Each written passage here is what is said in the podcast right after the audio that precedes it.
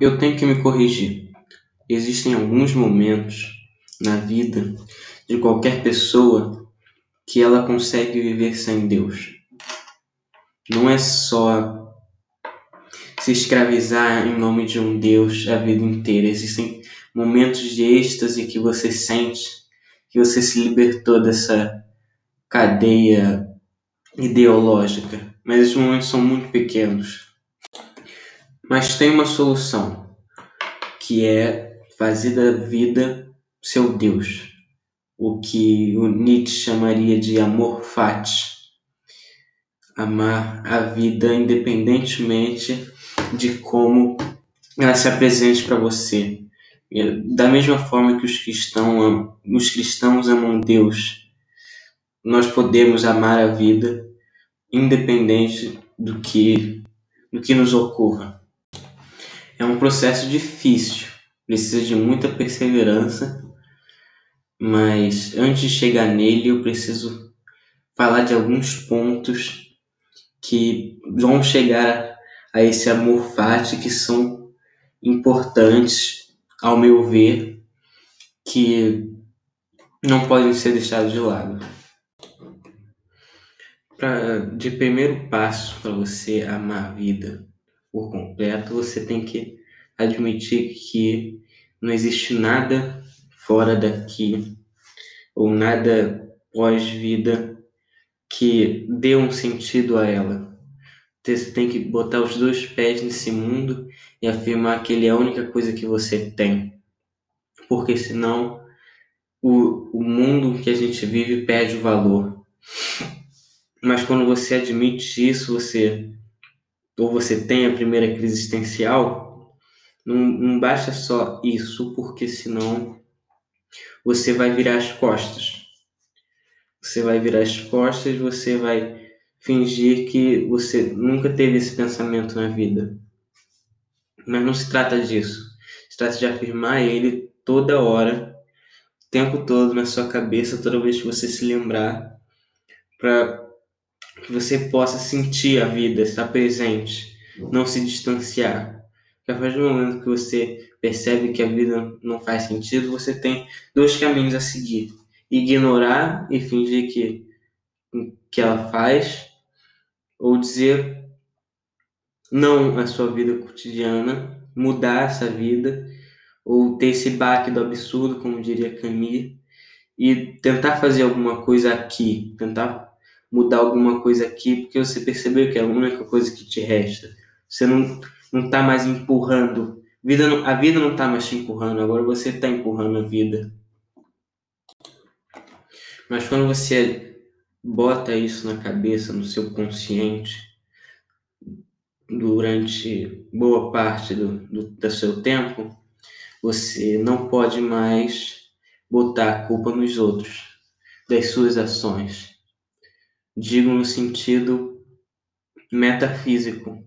Você não pode mais dizer que o destino te trouxe ali ou que Deus planeja algo para sua vida. Você tem que entender e encarar que as coisas ruins são ruins, sim. As coisas boas são boas e acabam rápido, sim.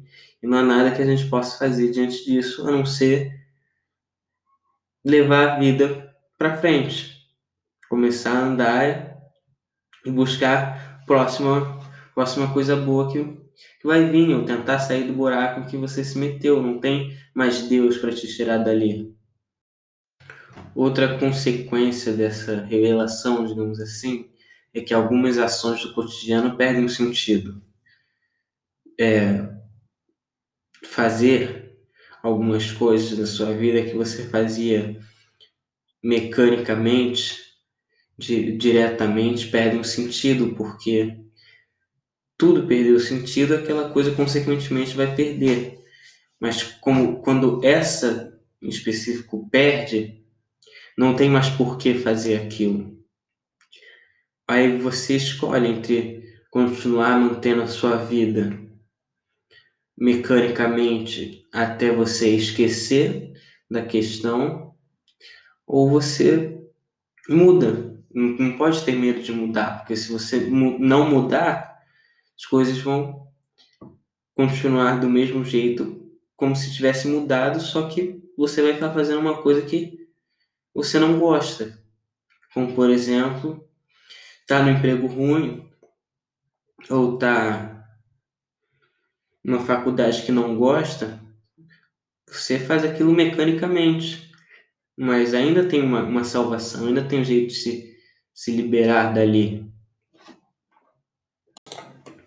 Mas quando você muda sua vida, você tem que estar pronto para mudar de fato. Não, não pensar muito no passado, viver sempre de cabeça erguida, porque você sabe que não, não são só coisas boas que vão acontecer com você, mas esse é o primeiro passo para amar a vida como ela é de verdade, porque é a única coisa que resta para você amar. Só existe uma coisa maior do que a ira divina, que é o orgulho humano. É isso que você tem que ficar repetindo para si mesmo toda hora, porque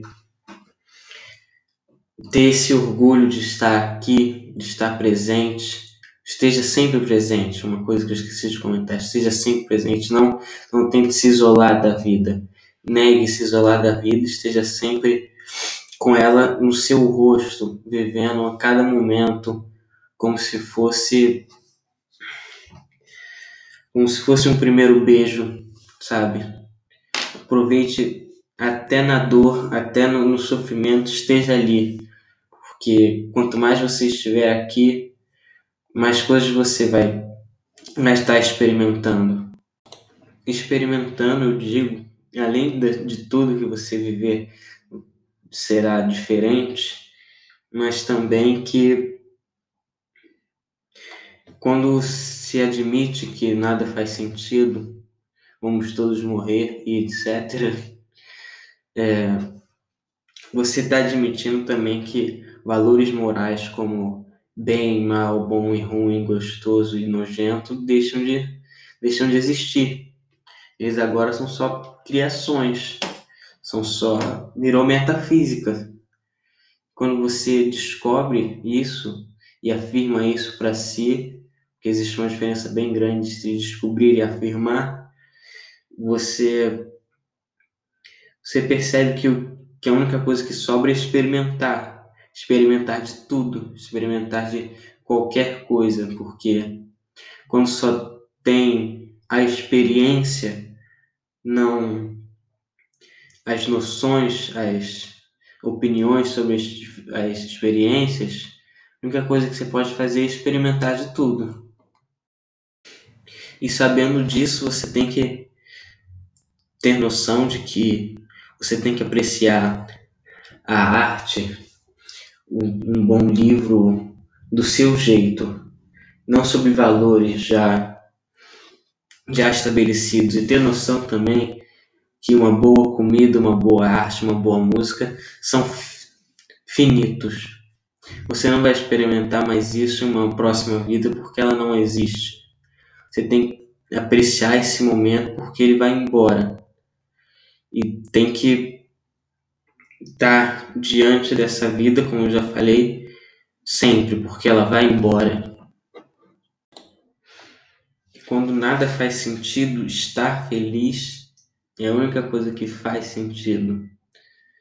Mas não deixe isso cair num egoísmo. O importante não é só você estar feliz. Lembre-se de que as pessoas estão na mesma condição, só não perceberam ainda. Então faça o que elas consideram bom, que elas consideram ser interessante, ser de bom grado, porque vocês estão juntos no mesmo barco e vocês, você, vocês eu digo, sua família e seus amigos estão no mesmo barco, estão sozinhos. Nada pode salvar vocês dali. Vocês estão destinados à morte como qualquer outro. Então, esses pequenos momentos de felicidade eles bastam para para quando não se tem mais nada depois. E, acima de tudo, eu gostaria de destacar esses dois pontos. Não tenha medo de mudar, experiencie tudo que der, tentando o máximo ser feliz. Porque entenda que uma felicidade repetida durante muito tempo ela, ela traz o tédio.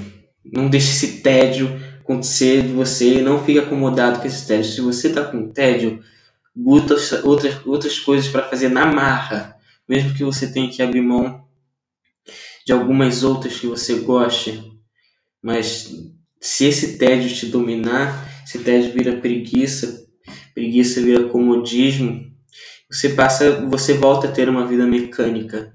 Isso não é interessante, então não tenha medo de mudar. Eu digo, eu gosto de metafísica, porque minha definição de metafísica é que ela é um fruto de um primata brincando com seu subconsciente. Ou seja, eu já abri mão desse, desses valores universais para o mundo.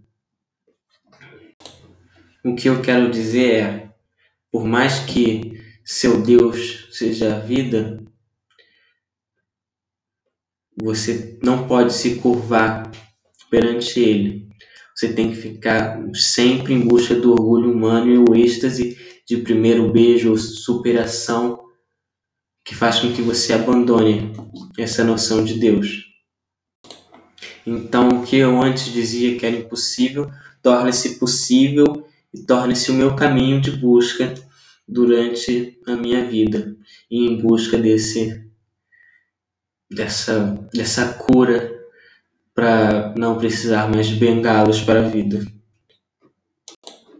Eu gostaria de dizer também, e aproveitando para bater pelo menos 15 minutos de podcast, que eu tô com um apoia-se, um financiamento coletivo para apoiar o meu podcast, porque eu sei que ele tá ruim, eu sei que esse microfone é um pouquinho melhor do que antes, mas ainda tá, tá com eco eu queria divulgar meu apoio-se, eu vou botar na descrição desse episódio aí. Você pode doar com a quantia que você quiser. Eu acho que acho que é assim que funciona. Eu botei lá cinco reais, mas eu tô começando a achar que cinco reais é muita coisa.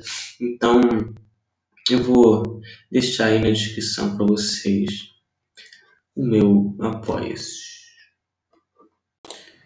12 minutos de podcast não tá bom, mas eu vou postar assim mesmo.